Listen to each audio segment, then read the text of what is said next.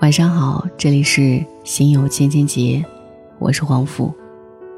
可以在微信公众号当中搜索“黄甫”，每天晚上我都会用一段声音来陪你入睡。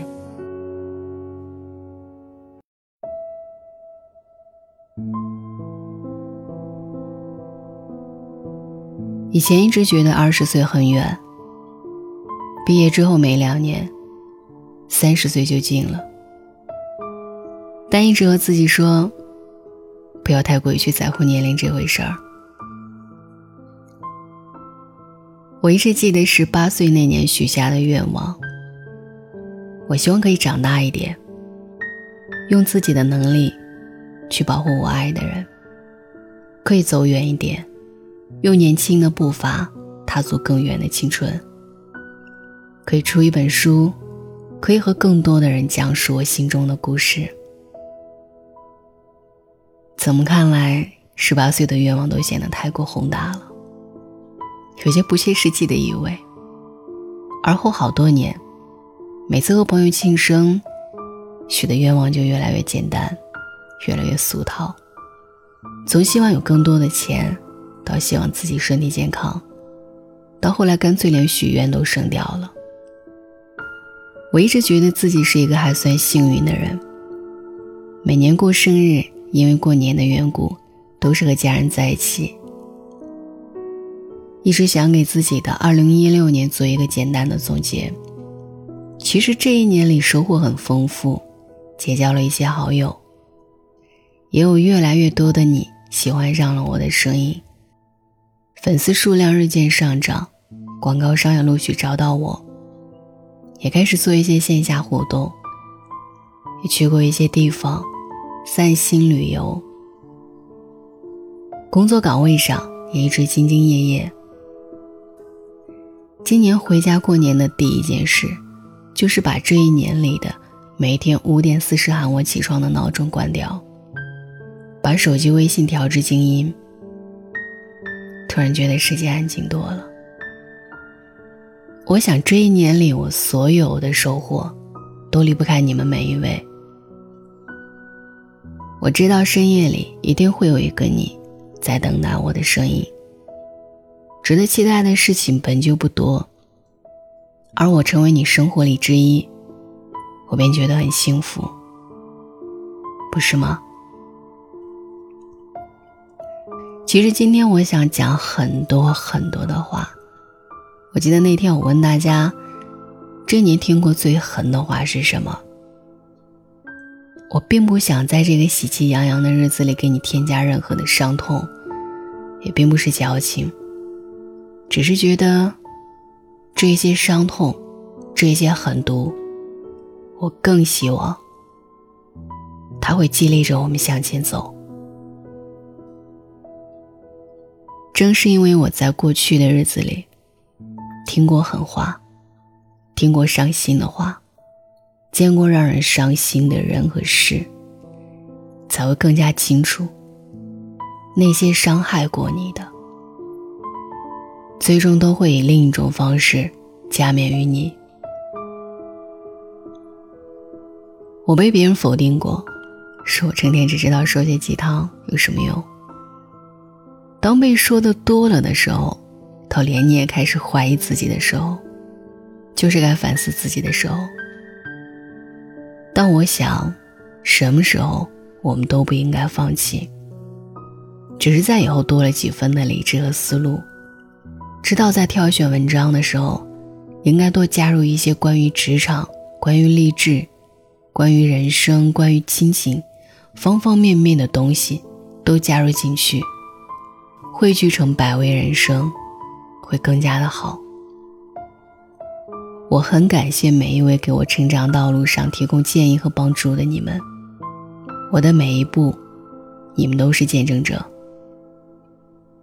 我知道以黄甫这个名字命名的公众号，离所谓的大号，还有很远很远的距离，也还有很长很长的路要走。不过没关系，余生很长，何必慌张？不管以后其他的自媒体怎么发展，这里依旧是暖心的。忘记在哪里看过这么一句话：如果有一天你取关了，请记得我们爱过。是啊，陪伴过，不管是一段时间，还是以后很长的时间。我希望在这些时间里，我的声音都会是你的治愈良药。也希望在这里，每个人都能成长。有人问我你最怕什么？我最怕什么？我还不能给出一个最确切的答案来，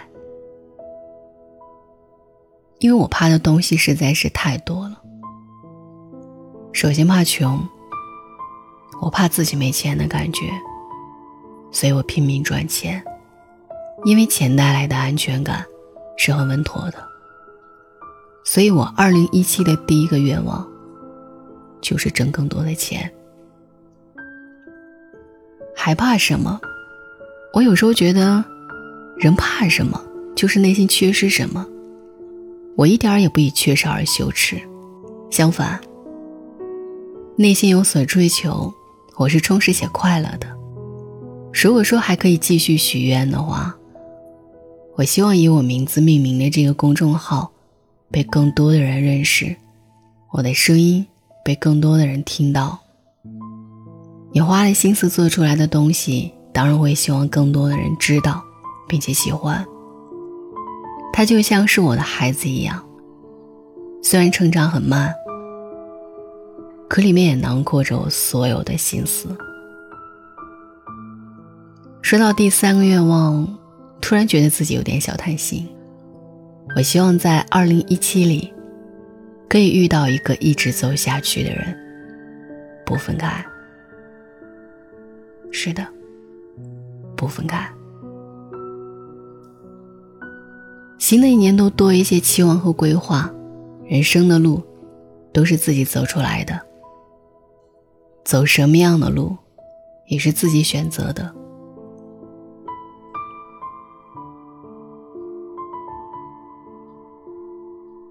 在今天，想要说些悄悄话给你听。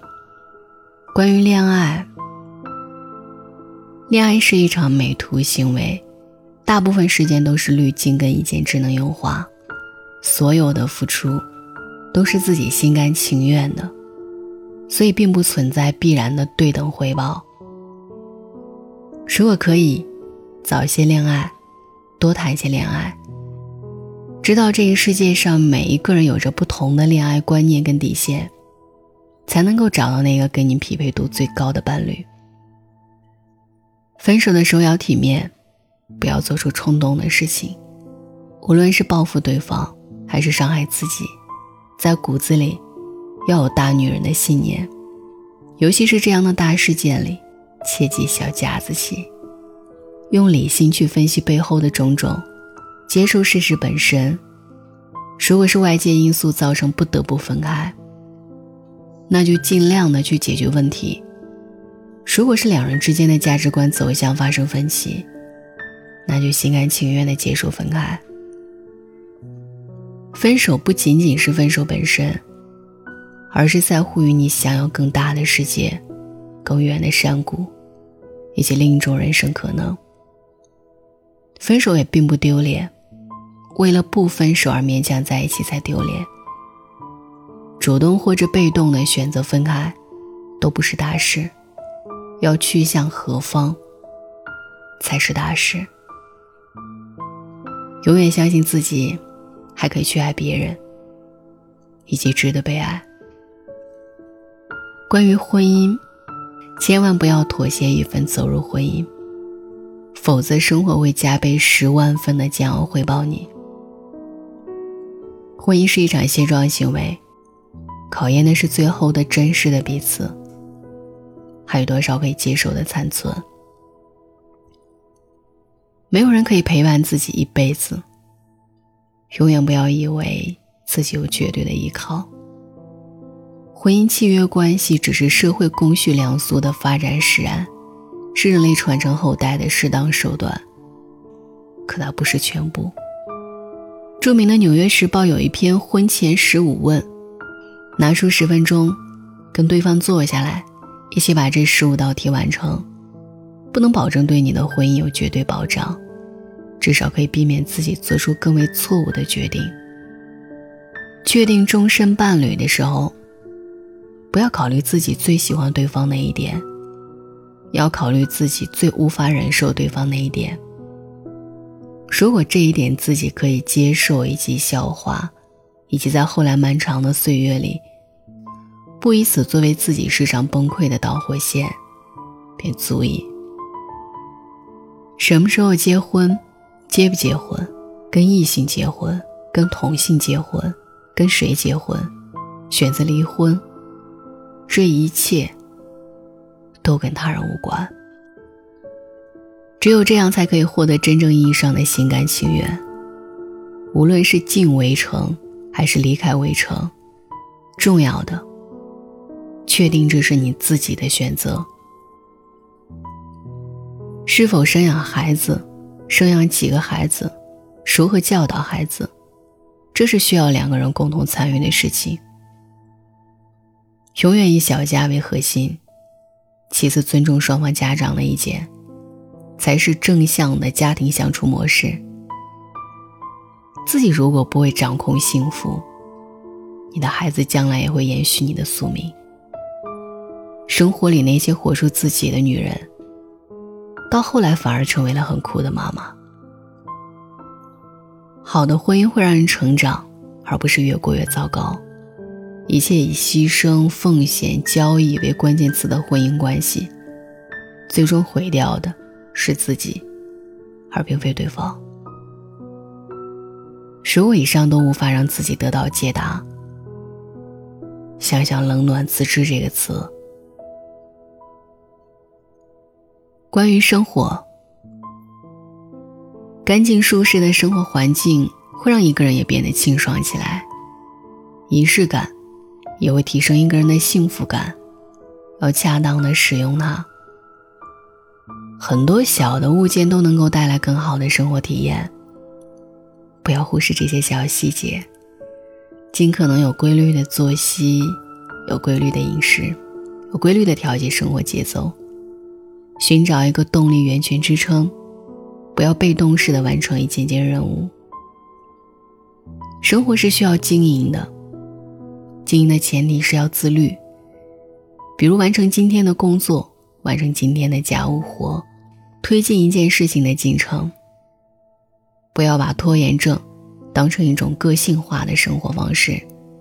你有多自律，才有多自由，生活才能被你掌控。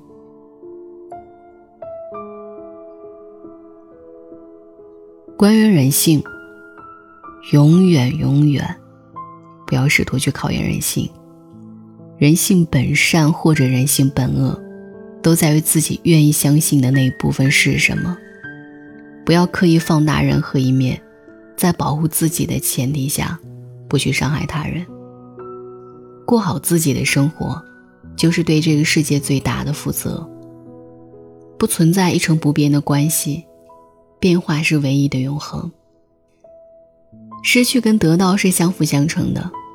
明白这一点，你会对所有的一切都有了谅解的理由。依旧会觉得悲观，但是会努力做一个乐观的病人，一边认清生活的真相，一边依旧热爱生活。关于安全感。自己给的才是安全感。这个世界上没有谁是不能离开谁的。练习如何做一个自信的人，而并非自大。如果遇到紧急难题，尽可能的向所有可以求救的人发出呐喊。最后，很感激自己十七岁的时候没有绝望。有惊无险的迎来了二十七岁的今天。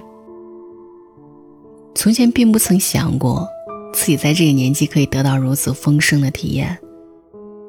这种丰盛不是跟他人对比，而是在于自己一直选择向前看。即使有过胆怯，可是却从未退却过一步。感激自己一路坚持，坚持自己，对抗外在，以及在这个混沌的时代里保持信心。我是个早熟的人，无数次做梦，希望自己一夜之间可以到暮年，可以回望自己曾经的路，可以说一句无悔。现在不会这般纠结了，因为开始意识到。要耐心的等待下一个三十七岁、四十七岁、五十七岁，一步步体验过来的惊心动魄，才是最真实的收获呀！多谢前二十七年遇见过的人，有些人帮助了我，有些人伤害过我，可是没有关系，我已经知道，该在后面的人生里。选择适合自己的同路人了。我信仰神明，我内心也有神明。我祈祷自己可以得到爱，也会去善待他人。即使未来某一天，我发现了自己心心念念的彼岸并不存在，可是也不会失望至极。自己创造出来的彼岸。已经足以让自己在此生获得圆满了。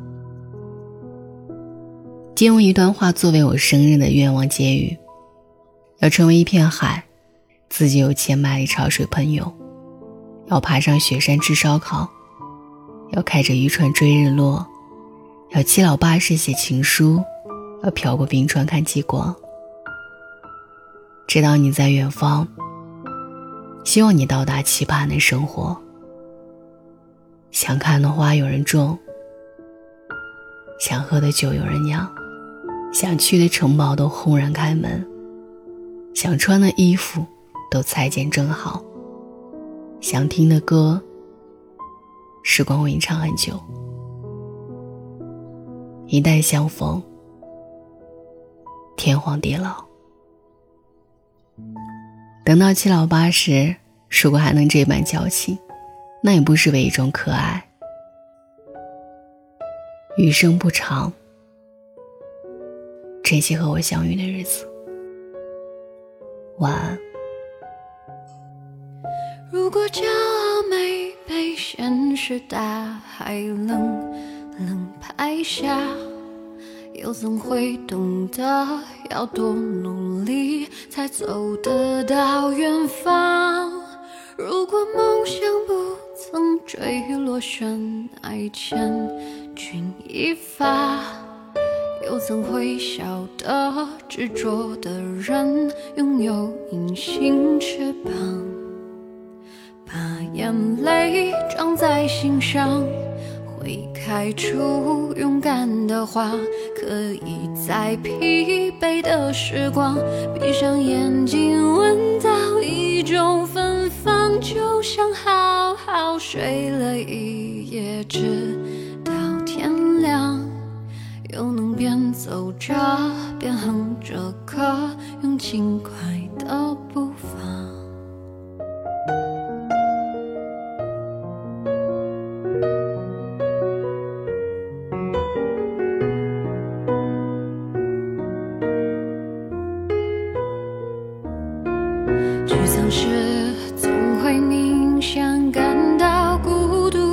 重量，多渴望懂得的人，给些温暖，借个肩膀，很高兴一路上我们的默契那么长。